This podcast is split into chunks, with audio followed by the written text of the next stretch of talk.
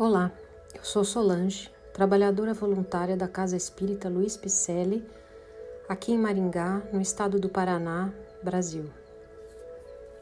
Estou fazendo a leitura do livro O Porquê da Vida, redigido pelo escritor e pesquisador francês Léon Denis, considerado o maior propagador do Espiritismo.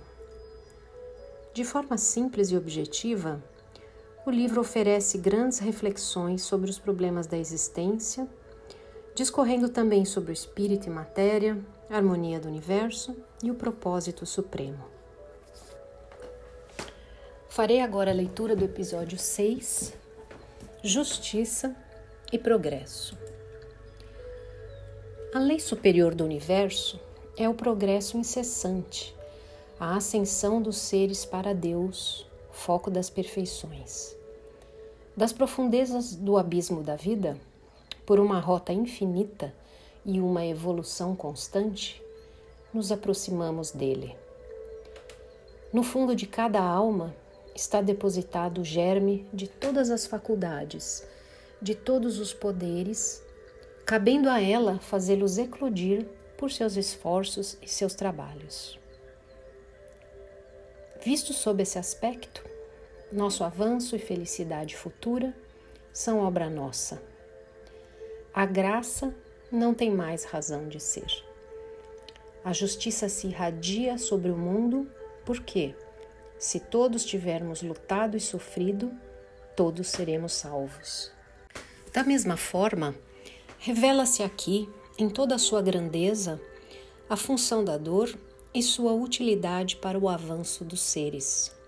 Cada globo girando no espaço é vasta oficina onde incessantemente trabalha a substância espiritual. Assim como o mineral grosseiro, quando sob a ação do fogo e da água transforma-se pouco a pouco em metal puro, também a alma humana, sob os pesados martelos da dor, se transforma e fortifica. É por meio das provas que se temperam os grandes caracteres. A dor é a purificação suprema, a fornalha onde se fundem todos os elementos impuros que nos mancham: o orgulho, o egoísmo e a indiferença. É a única escola onde se refinam as sensações, onde se aprende a piedade e a resignação estoica os gozos sensuais, ligando-nos à matéria, retardam nossa elevação, enquanto que o sacrifício e a abnegação nos libertam por antecipação dessa espessa ganga, nos preparam para novas etapas, para uma ascensão mais alta. A alma purificada, santificada pelas provas, vê cessar as encarnações dolorosas deixa para sempre os globos materiais e eleva-se sobre a escala magnífica dos mundos felizes. Percorre o campo sem limites dos espaços e das idades. A cada passo adiante, vê seus horizontes se alargarem e sua esfera de ação crescer. Percebe mais e mais distintamente a grande harmonia das leis e das coisas delas participando de uma maneira mais estreita, mais efetiva. Então o tempo se eclipsa, os séculos se escoam como horas. Unida às suas irmãs, companheiras da eterna viagem, prossegue sua ascensão intelectual e moral no seio de uma luz sempre grandiosa. De nossas observações e pesquisas, se destaca, assim, uma grande lei: a pluralidade das existências da alma. Já tínhamos vivido antes do nascimento e reviveremos após a morte. Esta lei dá a chave desses problemas, até aqui insolúveis. Por si só, explica a desigualdade das condições, a variedade infinita das aptidões e dos caracteres. Temos conhecido ou conheceremos sucessivamente todas as fases da vida social e percorreremos todos os seus meios. No passado, éramos como os selvagens que povoavam os continentes atrasados. No porvir, poderemos nos elevar à altura dos gênios imortais, dos espíritos gigantes que, semelhantes a faróis luminosos, aclaram a marcha da humanidade. A história deles é nossa história e dela participantes, percorremos os seus árduos caminhos, suportamos as evoluções seculares relatadas nos anais das nações. Tempo e trabalho, eis os elementos de nosso progresso. Esta lei da reencarnação mostra de maneira evidente a soberana justiça que reina sobre todos os seres. A cada vez forjamos e quebramos nossos próprios grilhões. As provas assustadoras que alguns entre nós sofrem são, em geral, consequência de nossa conduta passada. O déspota torna-se escravo, a mulher altiva, vaidosa de sua beleza, retoma em um corpo informe, sofredor. O ocioso torna-se mercenário, curvado sob um serviço ingrato. Aquele que tem feito sofrer, sofrerá por sua vez. Inútil procurar o inferno nas regiões desconhecidas ou longínquas. O inferno está em nós. Esconde-se nos recessos ignorados da alma culpada da qual somente a expiação pode fazer cessar as dores. Não há penas eternas. Mas dirá você: se outras vidas precederam o nascimento, por que delas perdemos a lembrança? Como poderíamos espiar com proveito quando as faltas são esquecidas? A lembrança não seria uma pesada bola presa aos nossos pés? penosamente saídos das idades de furor e de bestialidade, como deve ter sido esse passado de cada um de nós? Através das etapas transpostas, quantas lágrimas vertidas, quanto sangue derramado por nossos atos. Conhecemos o ódio e praticamos a injustiça. Que fardo moral seria esta longa perspectiva de faltas para espíritos ainda débeis e vacilantes? E depois, a lembrança de nosso próprio passado não estaria ligada de maneira íntima às lembranças do passado dos outros? Que situação para o culpado, marcado pelo ferro em brasa por toda a eternidade? Pela mesma razão, os ódios e os erros se perpetuariam, cavando divisões profundas, indeléveis, no seio desta humanidade já tão dilacerada. Deus fez bem, apagando de nossos fracos cérebros a lembrança de um passado terrível. Após haver sorvido a beberagem do esquecimento, renascemos para uma nova vida uma educação diferente, uma civilização mais adiantada, faz desvanecer as quimeras que outrora visitaram nosso espírito. Aliviados dessa bagagem bloqueante, avançamos com passos mais rápidos nas vias que nos são abertas. Todavia, esse passado não está apagado de tal maneira que não possamos entrever alguns de seus vestígios. Se nos desapegarmos das influências exteriores, descermos ao fundo do nosso ser, se nos analisarmos com cuidado nossos gostos e aspirações, descobriremos coisas em nossa existência atual e com a educação recebida que nada poderia explicar. Partindo daí, chegaremos a reconstituir esse passado, se não em todos os seus detalhes, pelo menos em suas grandes linhas. Quanto às faltas, que implicam numa expiação necessária nesta vida, ainda que apagadas momentaneamente aos nossos olhos, sua causa primeira continua existindo, sempre visível. qual seja nossas paixões e caracteres impetuosos que as novas encarnações têm por objetivo domar e dobrar. Assim então, se deixamos no limiar da vida as mais perigosas lembranças, levamos ao menos conosco os frutos e as consequências dos trabalhos realizados. Isto é, uma consciência, um julgamento, um caráter tal qual o houvermos talhado. Tudo que nós é inato não é outra coisa senão a herança intelectual e moral que as vidas desvanecidas nos legaram. E cada vez que se abrem para nós as portas da morte, quando, liberta do jugo material, nossa alma escapa de sua prisão na carne para reentrar no império dos espíritos, então seu passado se reconstitui pouco a pouco. Uma após outra, sobre o caminho seguido, revê suas existências, as quedas, os altos, os avanços rápidos.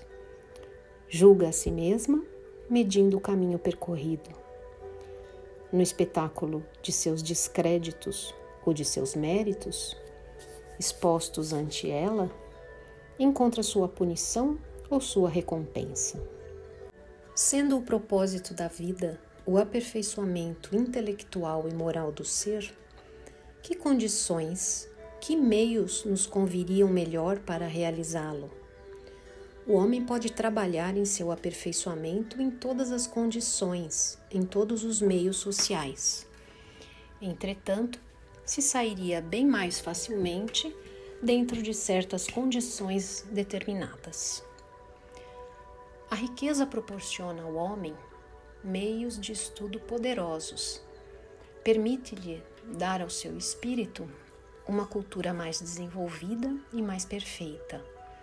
Coloca em suas mãos facilidades maiores para aliviar seus irmãos infelizes, participando por meio de fundações de utilidade pública, visando o melhoramento de seus destinos mas são raros os que consideram como um dever trabalhar no alívio da miséria, na instrução e melhoria de seus semelhantes. A riqueza frequentemente seca o coração humano, extingue essa chama interior, esse amor ao progresso e às melhorias sociais que anima toda a alma generosa. Ergue uma barreira entre os poderosos e os humildes, leva a viver em um meio onde não se alcança os deserdados desse mundo. E onde, por consequência, suas necessidades e males permanecem quase sempre ignorados e desconhecidos. A miséria também tem seus pavorosos perigos: a degradação dos caráteres, o desespero, o suicídio. Mas enquanto a riqueza nos torna indiferentes e egoístas, a pobreza, ao nos aproximar dos humildes, nos faz compartilhar a dor. É preciso ter sofrido por si mesmo para apreciar os sofrimentos do outro. Enquanto os poderosos, no seio dos honrados, invejam-se e procuram rivalizar em brilho. Os pequenos, aproximados pela necessidade, vivem por vezes em tocante confraternização. Observem as aves de nossa região durante os meses de inverno. Quando o céu está sombrio, quando a terra está coberta de um manto branco de neve. Apertados uns contra os outros, na borda de um telhado, aquecem-se mutuamente em silêncio a necessidade os une. Mas vêm os belos dias, o sol resplandecente, a provisão abundante, e eles chilreiam, perseguem-se, combatem-se, dilaceram-se. Assim é o homem, doce, afetuoso com seus semelhantes nos dias de tristeza. A posse de bens materiais o torna muito frequentemente esquecido e duro. Uma condição modesta convém melhor ao espírito desejoso de progredir, de adquirir as virtudes necessárias à sua ascensão moral. Longe do turbilhão dos prazeres enganadores, aquilatará melhor a vida. Solicitará da matéria o que é necessário à conservação de seu organismo, mas evitará cair nos hábitos perniciosos, tornar-se presa das inumeráveis necessidades fictícias que são os flagelos da humanidade. Será sóbrio e trabalhador, contentando-se com pouco, ligando-se, acima de tudo, aos prazeres da inteligência e às joias do coração. Assim, fortificado contra os assaltos da matéria, o sábio, sob a pura luz da razão, verá resplandecer seu destino. Esclarecido sobre o objetivo da vida e o porquê das coisas, permanecerá firme, resignado diante da dor. Saberá fazê-la servir à sua depuração, ao seu adiantamento.